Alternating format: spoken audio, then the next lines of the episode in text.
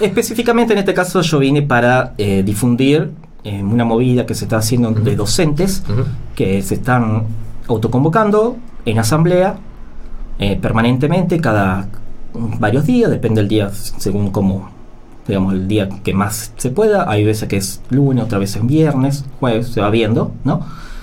Eh, por una cuestión de que no hay respuesta del Ministerio de Educación y, específicamente también por parte del sindicato nuestro no está respondiendo como debería responder también a una cuestión que general, no es particular de un grupito de docentes, que es la violencia que hay en las escuelas.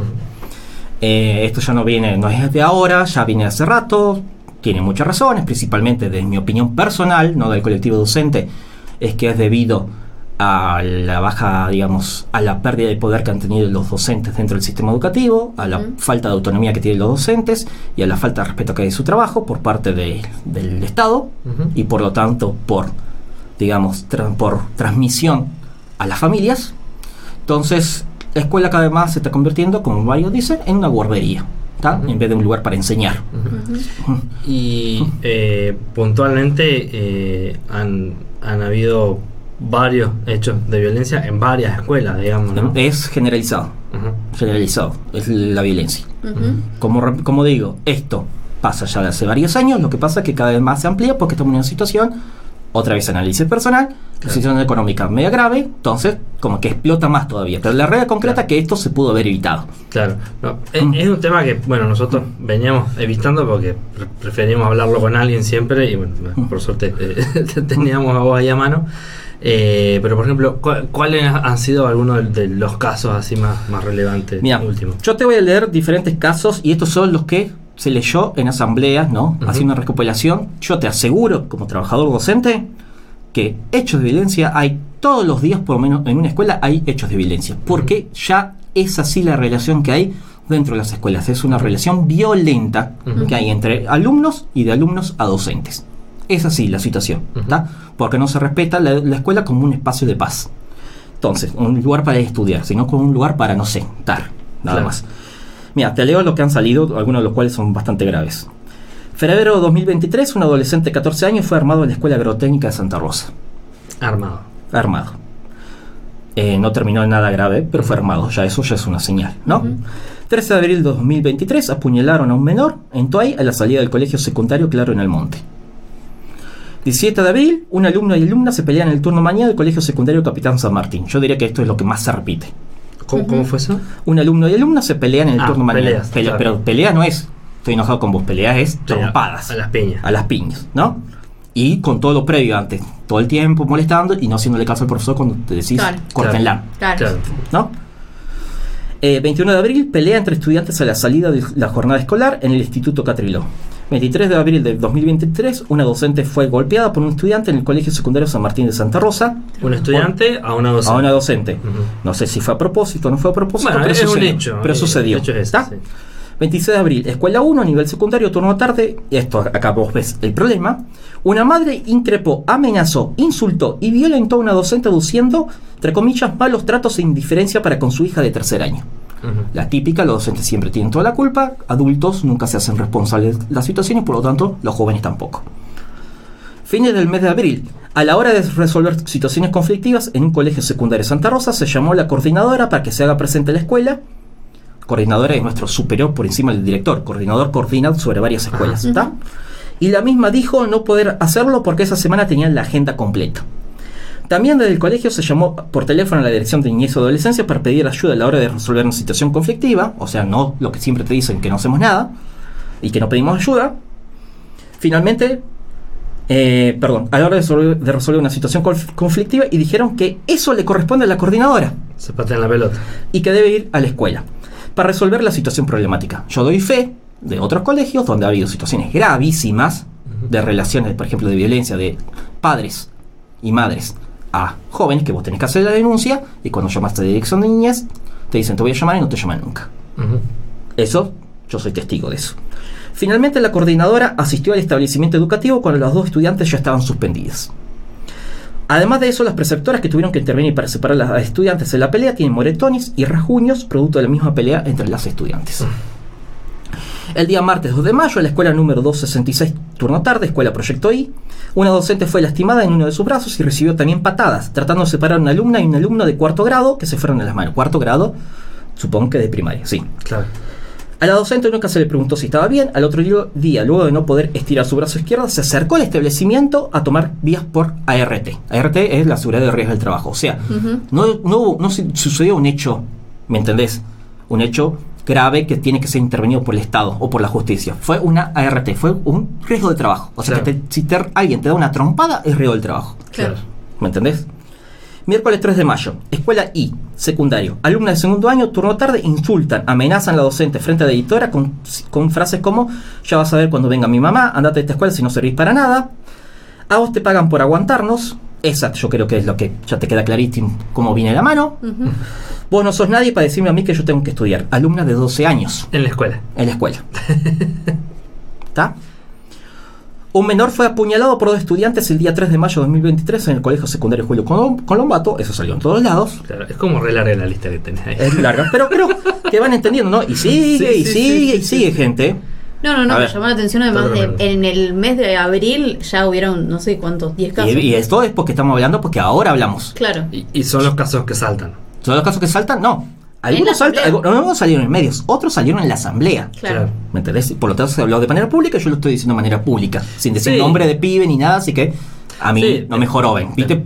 Después hay como otra violencia que es como más cotidiana que, eh, vos, ya, todo puteándose, todo el día, todo el tiempo, todo el día molestándose, jugando entre comillas con golpes. Entre ellos, a los docentes. Entre ellos, a los docentes, no haciendo caso al docente, que, puede parar, y por lo tanto el docente no tiene las herramientas para pararlo. Porque muchos dicen, bueno, poner el límite, ¿cómo? Si no te hace caso. ¿Cómo? Si vos cuando llamás a las familias no vienen. ¿Cómo? Si cuando llamás a la familia, la familia creen que es tu problema y no el de ellos. Claro. Entonces acá hay una cuestión, el Estado como tanto como ordenador de la vida política dentro de la escuela que no cumple su función. Porque la escuela hace lo que pueden, el Ministerio de Educación no hace nada. Esa es la realidad concreta. retomo ahí lo, lo, que dijiste hace un rato, de la escuela como lugar de paz que, eh, o sea, si no tenés paz no podés aprender nada. No, no se puede nada, no, se puede. No, te entran los datos que estás estudiando. No. O sea, ¿cómo, cómo llegamos a, a obtener esa, situación lo más parecida posible? ¿Es posible?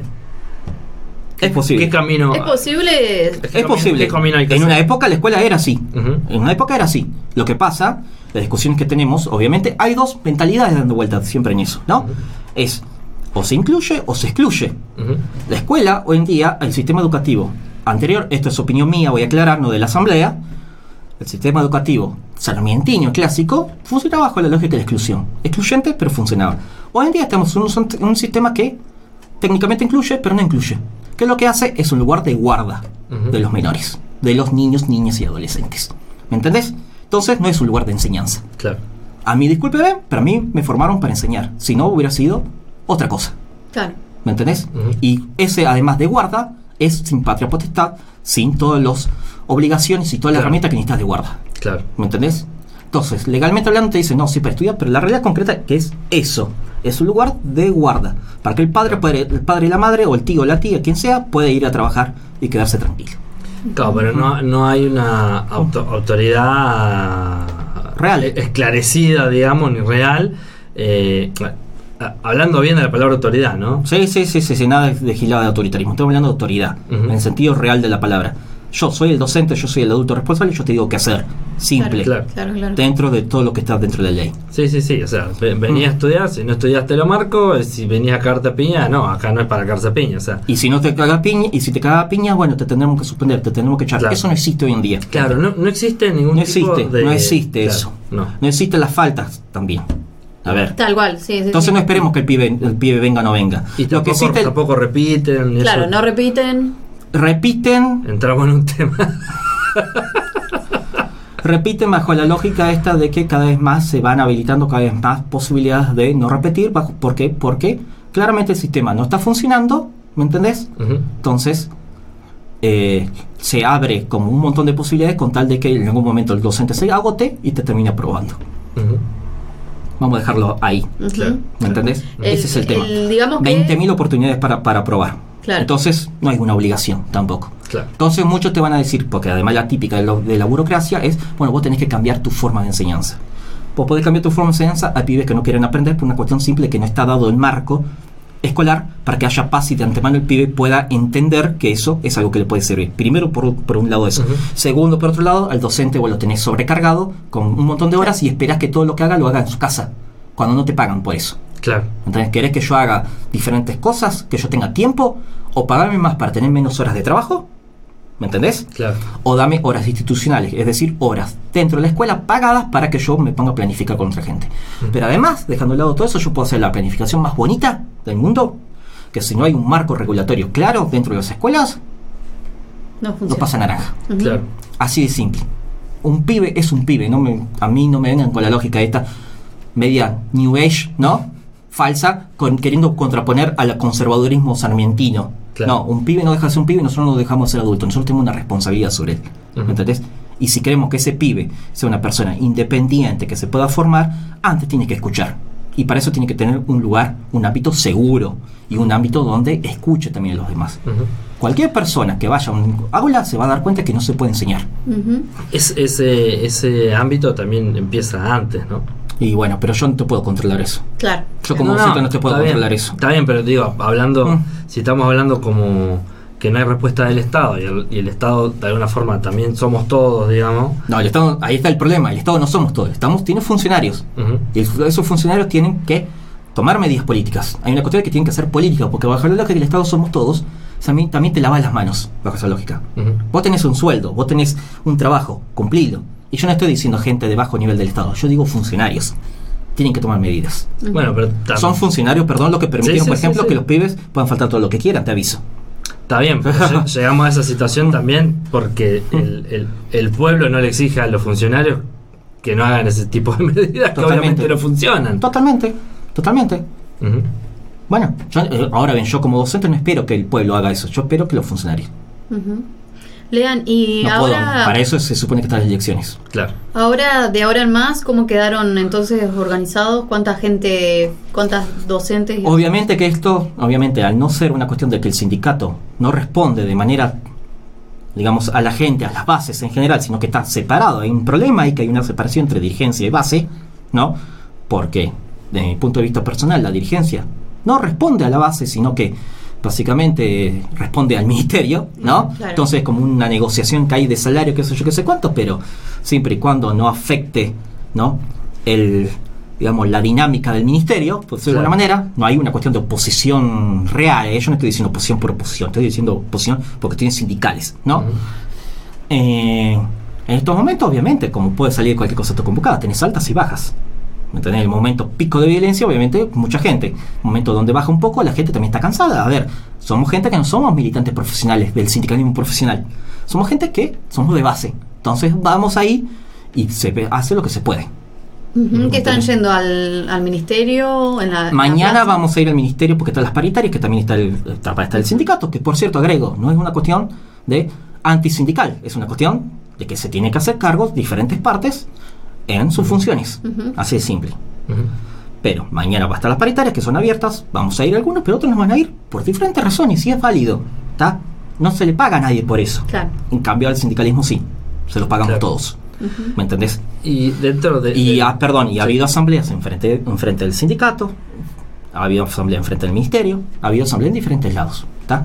Ujú. Per- Un grupo de 100 personas, Bastante. bastante. Grupo de WhatsApp, obviamente, vivimos tristemente en un mundo tan digitalizado que a veces eso sirve como para no movilizar, pero 900 personas. Y yo es- nunca vi tanto gente en común. en Esto algo. es solamente Santa Rosa, o sea, todavía no están No, hablando y de la provincia. y también de lo que hablamos, muchas veces cuando salió ese tema también salió problemas de el tema de todo lo que es el financiamiento de las escuelas hogares, el tema de la violencia que sucede en otros pueblos también. Eso, claro, otro tema. Yo te claro. estoy hablando de lo que yo conozco como persona individual. Claro, lo que se habló en la asamblea Pero- de acá. No, no, pero además, no, no, se De habló en la asamblea también. ah. También se habló. Toay no deja de ser también parte de lo que se ha hablado.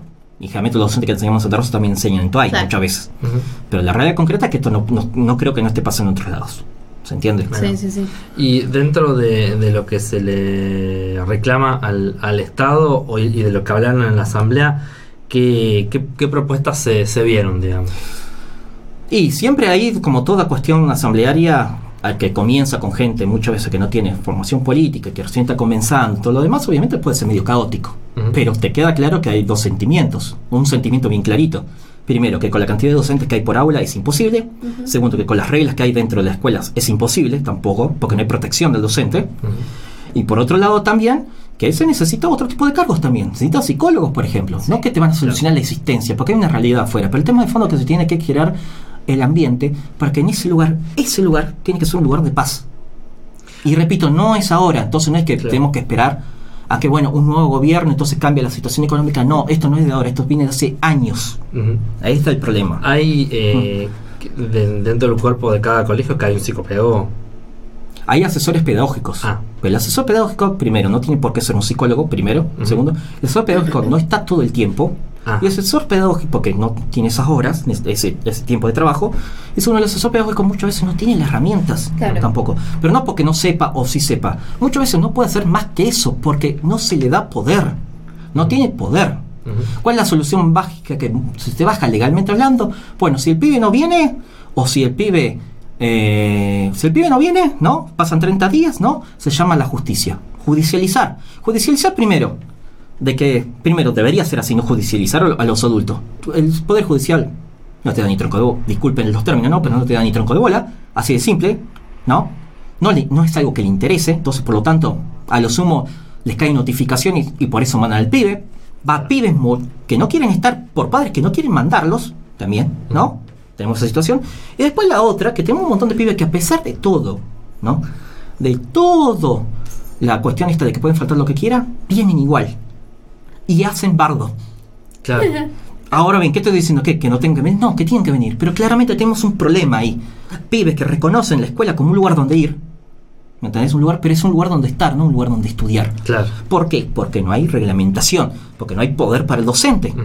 ¿Me entendés? Como bien leyeron, vos me tenés que aguantar. Esa lógica, sos una guardería. Y, que en realidad tampoco debería ser así una guardería, ¿no? Pero se entiende el punto. No, claro, claro. ¿Y, qué pasa? Para las trabajadoras y trabajadores. ¿Qué, ¿Qué, pasa con, con, con los pibes que, que van y que quieren hacer algo? Bueno, ahí baja la calidad de vida. Y lo que es la calidad de estudio y la calidad de vida. Y por lo tanto, lo que se termina generando es el pibe que ya viene de antemano con ganas de estudiar, ¿no? O se va a otra escuela, que lo he visto yo, a una escuela donde no haya tanto lío. Eso lo he visto. Pibes que no había visto en un año ah, o sea, me voy a enseñar a otra escuela también justo, tomé unas horas y los veo, ¿no? Si tenés plata, muchas veces pagás para ir a una, educación privada, porque se genera esta lógica, la educación privada, ante ver el nicho de gente que quiere darle buena educación a sus hijos, dice, bueno, si puedes pagarla, pagala, ¿no? Se genera eso también. ¿Y se supone que es mejor? Tristemente en algunos colegios sí. Ajá pero no tanto por, por el tema de, la, digamos, los docentes, si son mejores no, porque los docentes que enseñan en privada también son los que enseñan en pública, claro. sino por el tema de que hay una cuestión de, si quieres estar acá, está acá, si no te gusta, te vas. Claro. Tenés todo el sistema público para ir, ¿entendés?